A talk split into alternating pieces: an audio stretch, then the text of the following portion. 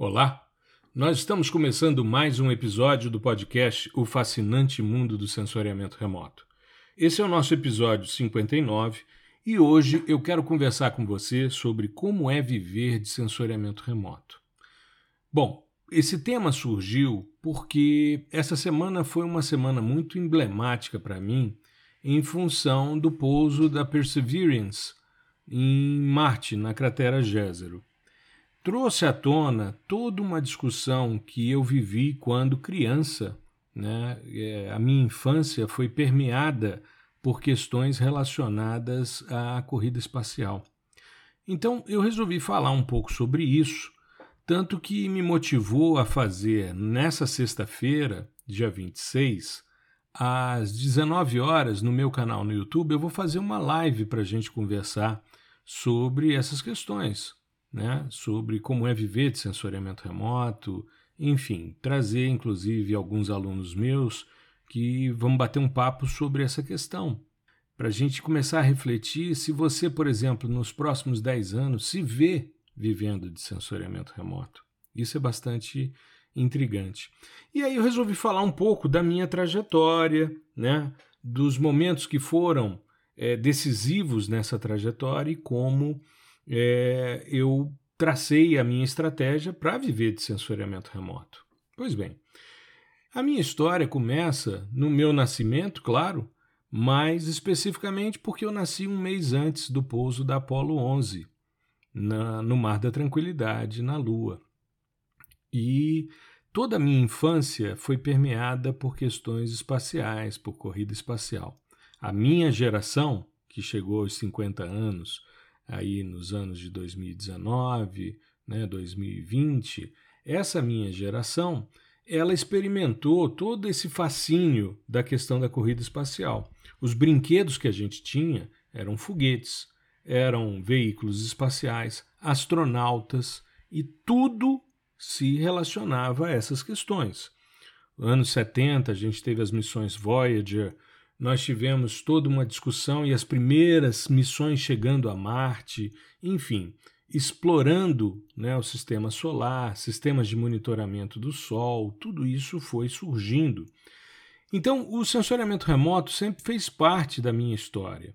Eu, desde pequeno, as minhas, os meus interesses eram sempre questões relacionadas ao meio ambiente e questões relacionadas a espaço. Eu sempre tive muito interesse nas questões espaciais e especificamente nas imagens. Eu sempre fui fascinado pelas imagens que as sondas traziam. Então, me recordo nos anos 90, quando, inclusive fiz um episódio nesse sentido, quando Carl Sagan pede para que os técnicos da NASA virem a Voyager 1, quando ela está saindo do, do espaço do sistema solar, e olhasse pela última vez para nós, né? E aí você tem o pálido ponto azul, que foi tema, inclusive, de um dos nossos episódios mais recentes.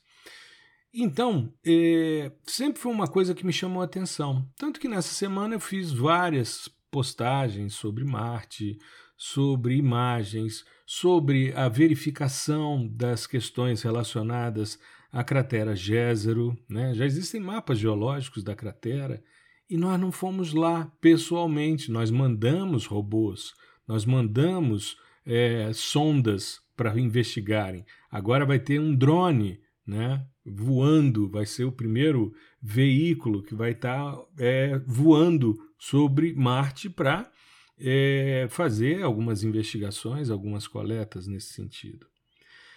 E aí é, eu ingressei na universidade para fazer geografia eu tinha, como eu falei, duas, dois interesses, né? a parte da terra, a parte do espaço e a parte do meio ambiente. A geografia contemplava essas questões, né? então eu poderia é, trabalhar com essas, esses aspectos. E eu tive também bons professores no ensino é, de segundo grau, né? hoje ensino médio, é, que me estimularam é, verificar também as relações do homem com o meio. Eu sempre achei aquilo muito interessante, como o homem interfere no meio. Tanto que eu tenho uma série que mostra que o homem sempre se manifesta no meio de forma geométrica.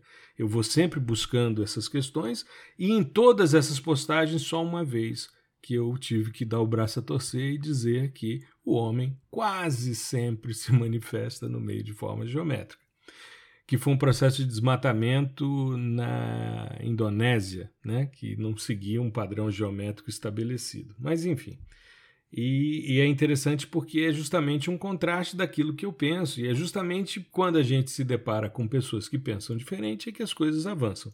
Não é à toa que a consciência nasce do contraste, né? Foi um dos temas mais recentes sobre o podcast.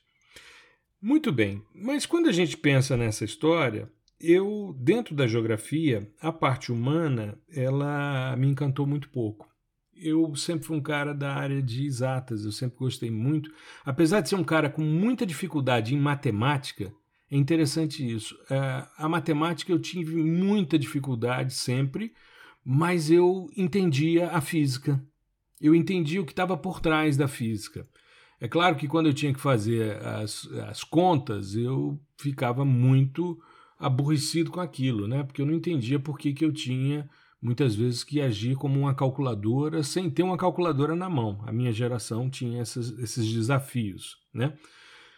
Que hoje, pelo que eu vejo dos meus filhos e dos meus sobrinhos, a coisa vai avançando, né? É, e conversando também com amigos que lecionam matemática, diz: não, você não precisa que o cara faça as contas de cabeça, existem máquinas para isso, mas ele precisa entender a linguagem. Perfeito. Na minha compreensão, perfeito. E aí eu tive um dos primeiros saculejos na minha carreira, que foi o professor Mário Diniz de Araújo Neto, meu orientador de graduação, uma das pessoas a quem eu mais sou grato por ter me aberto uma perspectiva de ciência em geografia. Isso no primeiro dia de universidade.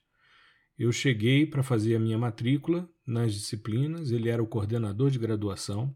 Ele acabava de chegar da Escócia, de seu PhD, e ele então virou-se para mim e disse: Meu filho, se você quiser ser um bom geógrafo, você precisa saber matemática, física, química e biologia. Eu falei: Bom, estou no lugar certo, porque eu gostava dessas coisas.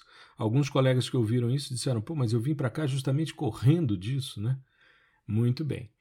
E aí, a gente viveu alguns conflitos dentro da graduação. Por quê? Porque a gente tinha que fazer cálculo 1 e os colegas não passavam, então tirou-se cálculo 1.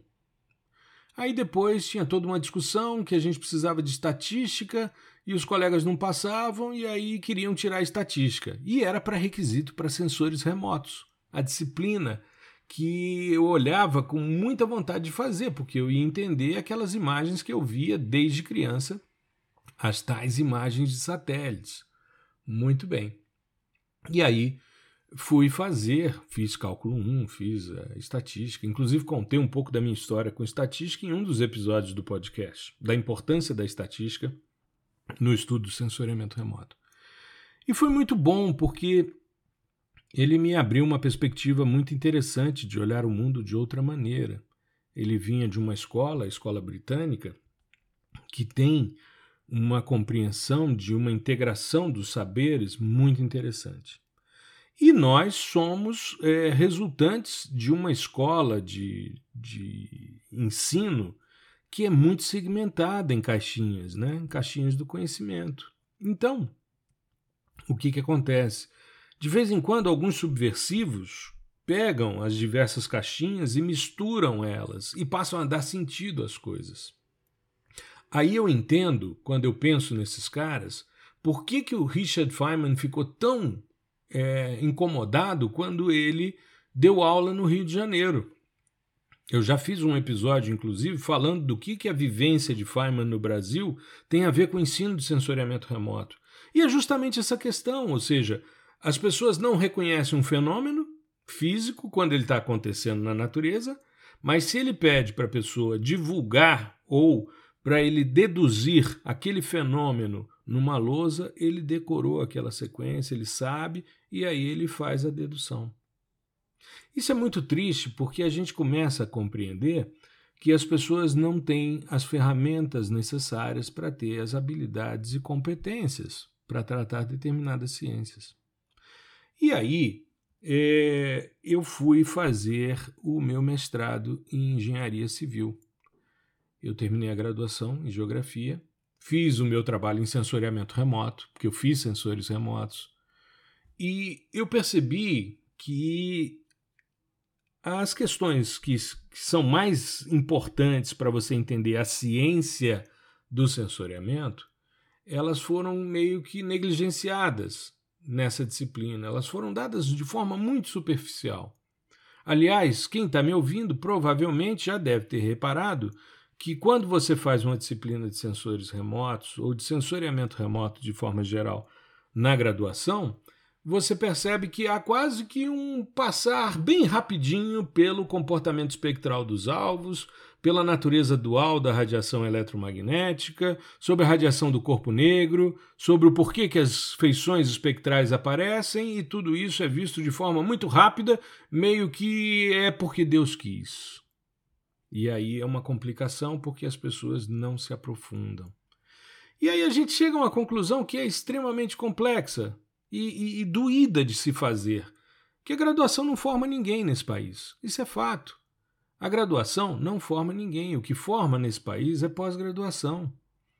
As pessoas são formadas formalmente na graduação, recebem a possibilidade de atuarem profissionalmente nas suas áreas mas elas muitas vezes reproduzem uma série de disciplinas que muitas vezes são dadas de formas meio que dissequenciadas e tal.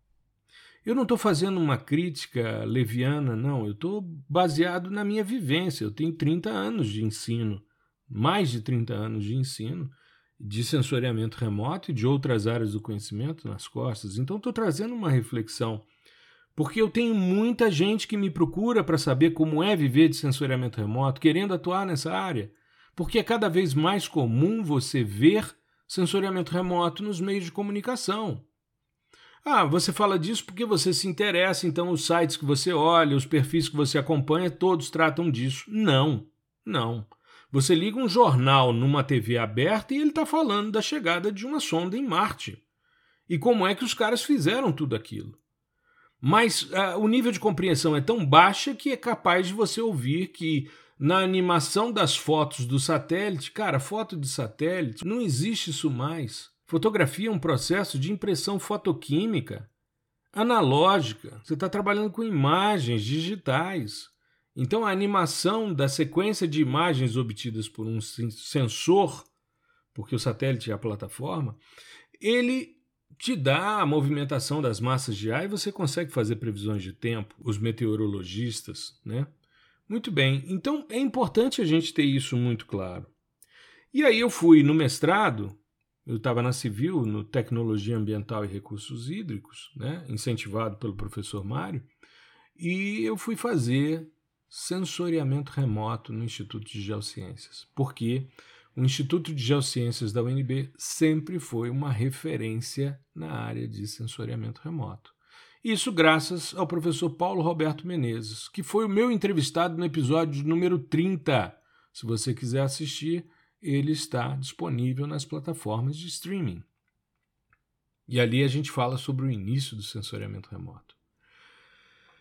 Eu já na graduação me aproximei do professor Paulo, eu conto isso no episódio, foi inclusive traumático, porque eu queimei uma plotter sem saber, né? E fui lá levar bronca dele, enfim, eu contei toda essa história no episódio, mas é interessante porque eu comecei a me aproximar e comecei a estudar. Mas no mestrado eu fui fazer uma disciplina formalmente com ele. Ele dava uma disciplina de quatro créditos. Cada crédito na universidade são 15 horas aula. Então são 60 horas aí né, dois encontros semanais sobre sensoriamento remoto. E nessa disciplina ele falava sobre fundamentos do sistema sensores, falava sobre os princípios do sensoriamento remoto, falava sobre interpretação de imagens e falava sobre processamento digital de imagens. Ou seja, ele dava quatro disciplinas numa só e juntava tudo isso, mas ele fazia isso com uma maestria tão grande que a gente se apaixonava pelo tema. Eu já era um entusiasta e fui me aproximando cada vez mais. Só que, como eu sempre estudei sensoriamento, porque na graduação, quando eu fiz sensores remotos, eu comprei os dois livros em português que existiam na época, o da Evelyn Novo e o do Roberto Rosa. Né? o, os dois eram as únicas referências, e na parte de processamento de imagens de satélites existia um livrinho publicado na Unicamp pelo professor Álvaro Crosta. Então a gente tinha essa bibliografia em português. Eles são os precursores né, na produção de material e eu muito grato a eles todos. Né? Depois tive a oportunidade de conviver com os três, enfim. E é, eu gostava tanto do assunto que os meus professores na graduação, na geografia, me chamavam para dar aulas nos cursos que eles ofereciam para as empresas. E o que, que eu notava? As pessoas não estavam preocupadas em se apropriar do conhecimento. Elas queriam as fórmulas para resolver os seus problemas, as suas demandas. E aí você se depara com uma série de questões que são extremamente importantes de serem avaliadas. Muito bem, fazendo eh, o mestrado e essa disciplina com o professor Paulo, é, surgiu a ideia da gente ir para o Simpósio Brasileiro de Sensoriamento Remoto em Salvador, em 96. E eu fui, preparei um trabalho, que eu já falei sobre ele, inclusive em publicações e tal, que foi um processo de homogeneização de contraste fazendo regressão linear de fotografias aéreas que foram é, digitalizadas. Eu estava buscando, né, como eu falei que a consciência nasce do contraste em um dos episódios, eu estava buscando acabar com o contraste entre duas fotografias que tinham níveis de é, iluminação diferente, por exposições diferentes, num processo de revelação. Eram fotografias analógicas que foram transformadas em imagens digitais. Muito bem, quando eu cheguei nesse simpósio, e eu já falei sobre isso algumas vezes e você provavelmente já me ouviu falar disso, mas eu vou falar disso até o meu último dia de vida. O meu ponto de inflexão no sensoriamento remoto foi o tutorial de radiometria espectral ótica que eu fiz nesse simpósio. Eu tive a oportunidade, como eu estava é, pagando para é, a viagem, a hospedagem, a inscrição, a alimentação, eu falei, bom, desgraça pouco é bobagem, vou fazer um mini curso também. E me inscrevi para um tutorial que ocorreria na quarta-feira à tarde. De manhã ia ter as sessões temáticas e à tarde haveria esse tutorial. Ele foi dado pelo Carlos Alberto Steffen e pela Elizabeth Moraes, do INPE, os dois do INPE. Ele tinha dois módulos. O primeiro módulo, mais generoso, foi dado pelo Steffen. Aí ele falou sobre radiação eletromagnética, espectro, grandezas radiométricas, grandezas é, radiométricas espectrais, as fontes de radiação, interação radiação-objeto, assinaturas espectrais, reflectância bidirecional, comportamento espectral, fator de reflectância, ou seja, ele entrou em tudo. E a Elizabeth falou sobre comportamento espectral de vegetação, rochas e minerais, solo e água. E aí terminou o tutorial com uma série de práticas com radiômetro. Eu achei aquilo fantástico. Eu achei aquilo maravilhoso. De repente você pegava uma folha de uma planta, colocava no radiômetro e analisava o espectro. E entendia por que, que as primeiras feições eram decorrentes da fotossíntese, havia uma quebra ali na borda do vermelho, para começar as feições decorrentes da presença de água, seja em estrutura celular ou água livre na folha. Então a gente começa a ver que existe uma explicação física por trás que não é um acaso e que aquilo poderia ser visto de forma aprofundada. Eu falei, é isso que eu quero fazer para o resto da vida. Era isso que o Paulo Menezes fazia. O Paulo é um grande especialista em espectroscopia. Espectroradiometria de reflectância é a área do Paulo e é a minha área de pesquisa. E aí eu falei, é isso que eu quero me dedicar até o fim da vida. E é interessante porque esse ponto de inflexão ele muda a sua cabeça. Tanto que eu terminei o mestrado, estava trabalhando com modelagem matemática de erosão na civil e fui para geologia. Eu falei, eu tenho que estudar na geologia e tenho que trabalhar com Paulo Menezes. Eu tenho que grudar nele e sorver toda a possibilidade de conhecimento que esse cara tem, porque ele é brilhante e eu preciso é, avançar. Por quê? Porque eu vejo que eu tinha muita coisa que correr atrás. Primeiro, eu era um cara fraco de matemática, mas eu precisava entender as leis físicas que estavam por trás, então a matemática não poderia ser um impedimento. eu não era um cara bom de estatística. Eu precisava estudar estatística para poder correr atrás, né? para poder me aprofundar. E eu precisava entender de sensoriamento remoto como gente grande, então eu precisava estudar. Aí eu precisava ler Slater, eu precisava ler Elish, eu precisava ler Chovengert, eu precisava ler os caras. Eu, se eu quisesse entender, por exemplo, de NDVI, eu tinha que ler o Russo et al., 1973. Eu não podia ficar com a observação que os caras estavam fazendo daquele assunto. Aliás, depois faz um exercício, entra numa estrutura de simpósio brasileiro e dá uma olhada nos trabalhos publicados. Você vai ver que são pouquíssimos os trabalhos de radiometria. São pouquíssimos os trabalhos que falam sobre calibração. São muito poucos. Sobre educação nem se fala, né? Sobre educação nem se fala. É uma área muito pouco prestigiada e as pessoas acham que se você dá aula, você é menos importante do que o pesquisador que está ali enfurnado dentro de um laboratório gerando é, pesquisa básica. E aí, meus caros, eu começo a pensar em tudo que eu precisei correr atrás. A quantidade de coisas que eu precisava fazer. Só que, veja, eu estava fazendo mestrado quando começou a missão Scarbi. Meu primeiro ano de mestrado, aliás, meu segundo ano de mestrado, nós tivemos a missão Scarbi no Brasil.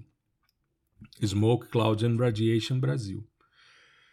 Eu achei aquilo sensacional. Os caras vieram para o país com um avião estratosférico, o antigo U-2, só que agora pintado de branco, chamado R2. Ficaram aqui em Brasília, gerou um mal-estar imenso porque os marines cercaram o avião e disseram aqui é território norte-americano. E era um, um convênio NASA, é, Agência Espacial Brasileira e INPE, e uma saia justa muito grande. Não, não, não. O avião é de vocês, mas o território é brasileiro, então não precisa cercar o avião, ninguém vai entrar, ninguém vai mexer, pode ficar tranquilo. Então foi assim, quase não saiu a, a missão. Era uma missão de fumaça, nuvens e radiação no Brasil para simular o que depois viria a ser o MODES. Né? Então havia um simulador ali dentro do MODES, além do Aster, que poderia ser simulado também a partir dos dados Everest, e o Aster estaria na mesma plataforma, a plataforma Terra. Muito bem. E quando esses caras começaram a fazer os imaginamentos, né, eu comecei a estudar o assunto comecei a ler os artigos na Remote Sense of Environment e tal. Eu estava no mestrado, na metade do mestrado. Mas eu disse, cara, eu quero trabalhar com isso. Por quê? Porque a gente estudava em sensoriamento remoto que os sistemas sensores eram divididos em sistemas imagiadores, que geram imagens, como o próprio nome já diz, isso é meio que óbvio, e sistemas não imagiadores que geram espectros, aqueles mesmos espectros que eu vi em Salvador, no tutorial dado pelo Stephen. Né? E aí é, eu comecei a ver que começava a surgir uma geração de sistemas imagiadores que geravam espectros, os hiperespectrais. Então era um processo de espectroscopia de imagiamento. Eu, quando publiquei a primeira edição do Reflectância, aliás, do Sensoriamento Remoto Hiperespectral, eu botei o primeiro nome espectroscopia de imagiamento. Mas eu vi que aquilo não ia chamar a atenção de ninguém, porque todo mundo só falava de sensoriamento remoto hiperespectral. Eu fui na onda. Mas o primeiro título da versão que eu entreguei na editora para ser avaliado chamava-se espectroscopia de imagiamento. Que é o processo, né? Que é o processo. E aí eu fui fazer doutorado nessa área e fui desbravar como um dos primeiros pesquisadores, a segunda tese de doutorado no país que trata de dados hiperespectrais. Não fui o primeiro pesquisador a trabalhar com esses dados no país, não, mas fui um dos primeiros. Fiz parte dessa equipe que desbravou, porque eu sabia que ali eu poderia colocar em prática toda a ciência do sensoriamento remoto. Eu poderia trazer a espectroscopia na sua essência. E aí a gente começa a perceber, com o passar dos anos e formando muita gente, né, porque é, dando aula tanto tempo e orientando as pessoas, você começa a ter né, uma quantidade muito grande de ex-alunos.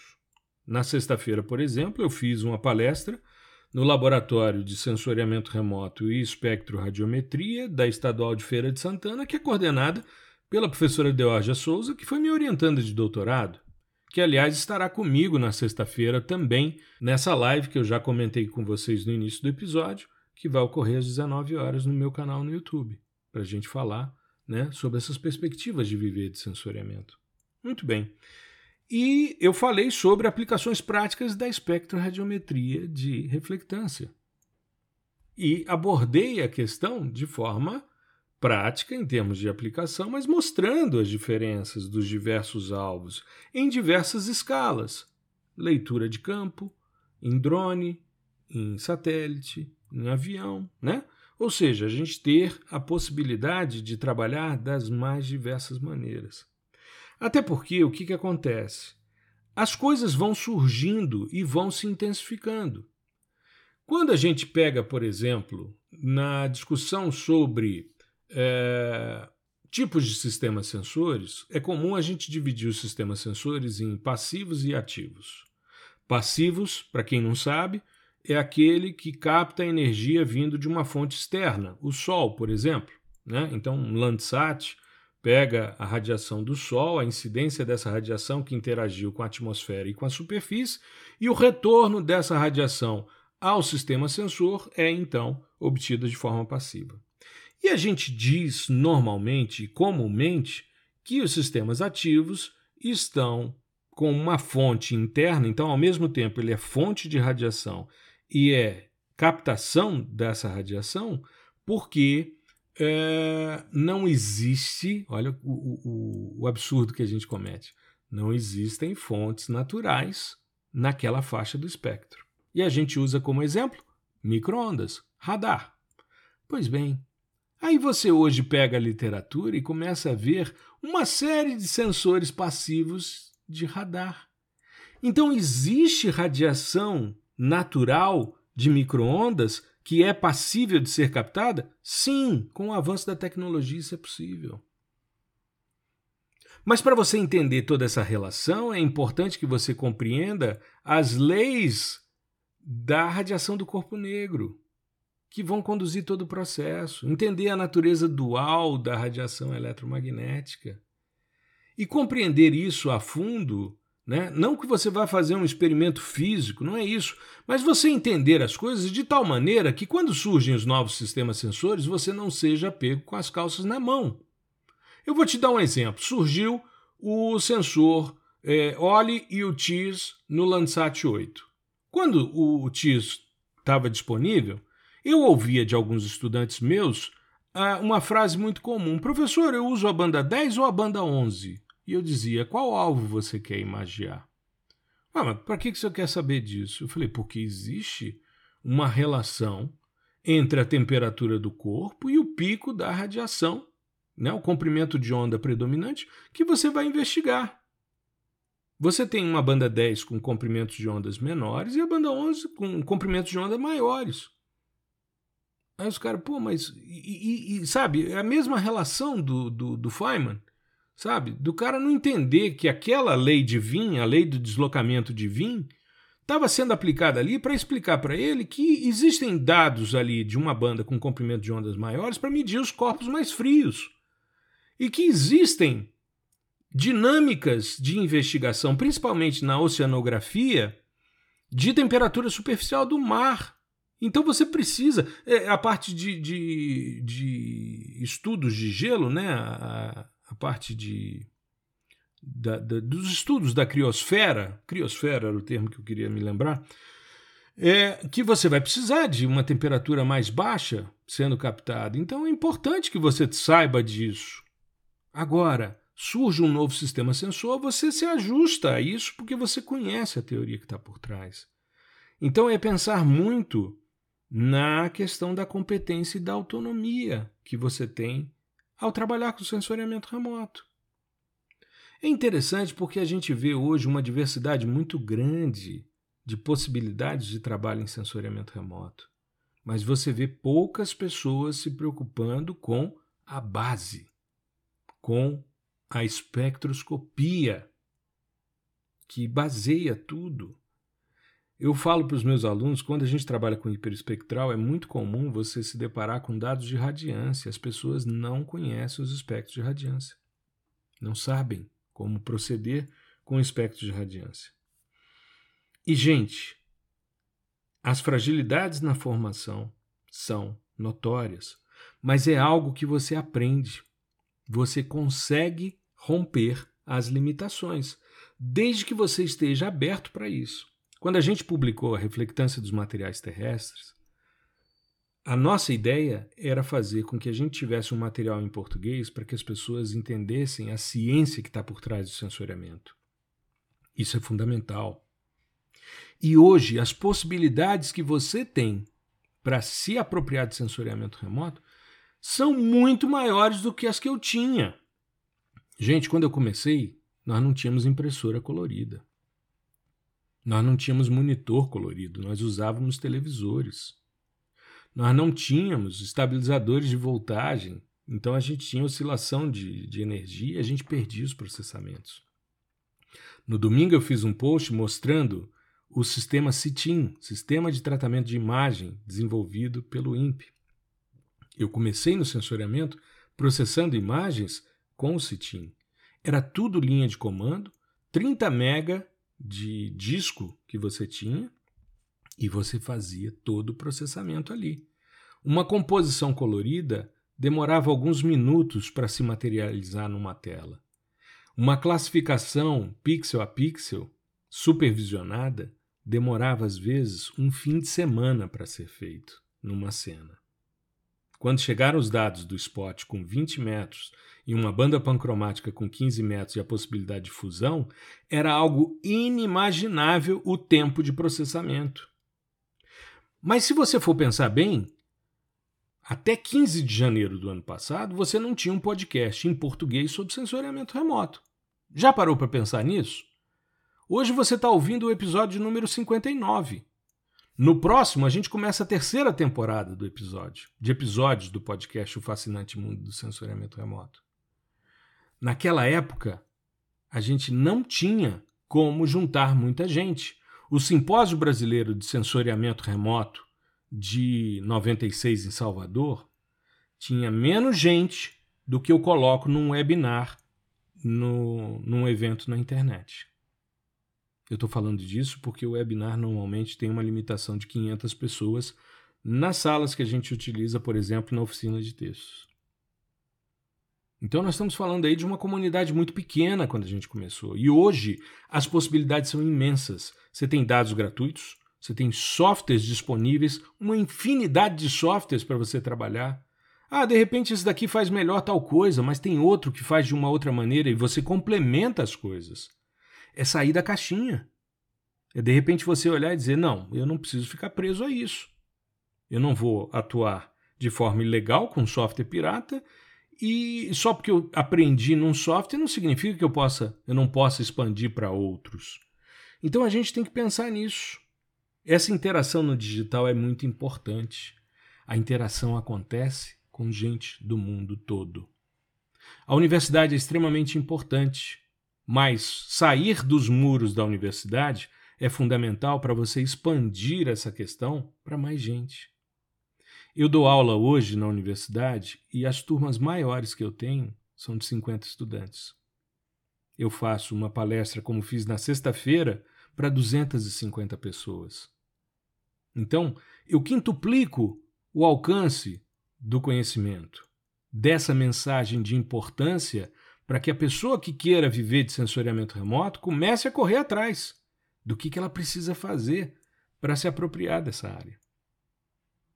É extremamente importante a gente perceber. A gente muitas vezes menospreza porque vê algumas pessoas que estão aí com alguns milhões de seguidores. Não é questão de seguidor, é gente que você faz a diferença na vida delas. O nosso podcast está chegando a 12 mil downloads. 12 mil downloads. Ou seja, por 12 mil vezes alguém baixou um episódio do fascinante mundo do sensoriamento remoto para ouvir. Isso é muita coisa, gente. Se a gente for pensar direitinho, é muita coisa. Então hoje as possibilidades são imensas. E eu queria continuar depois dessa conversa com você nessa live de sexta-feira, 19 horas no meu canal no YouTube. Fica aí o convite, tá certo? Na segunda-feira às 5 da tarde sempre tem o ao vivo no YouTube, isso é fato, né? A gente sempre faz dessa forma. Só mais à frente a gente vai fazer uma alteração porque é, num dos episódios eu vou fazer uma live para a gente comemorar né, uma data especial. E aí não vai dar para ser na segunda-feira, por causa das pessoas que vão participar, mas a gente avisa isso mais à frente. Tá legal? Eu espero que tenha sido interessante para você. Eu espero que a reflexão seja feita, que você comece a pensar: será que daqui a 10 anos eu quero viver de sensoriamento remoto? Será que eu posso viver de sensoriamento remoto? Que é uma área que se expande constantemente? Pensa nisso. A gente conversa mais no ao vivo no YouTube e na live na sexta-feira, dia 26, às 19 horas, no meu canal no YouTube. Aproveita e se inscreve no canal no YouTube para que você seja avisado das atividades que a gente faz semanalmente lá. Tá legal? Eu espero que você fique bem, que você se cuide, que, se possível, fique em casa para a gente logo se libertar dessa pandemia que a gente está submetido, para que a gente volte a uma certa normalidade e, principalmente, abraçar e beijar as pessoas que a gente ama. Tá legal? Um grande abraço!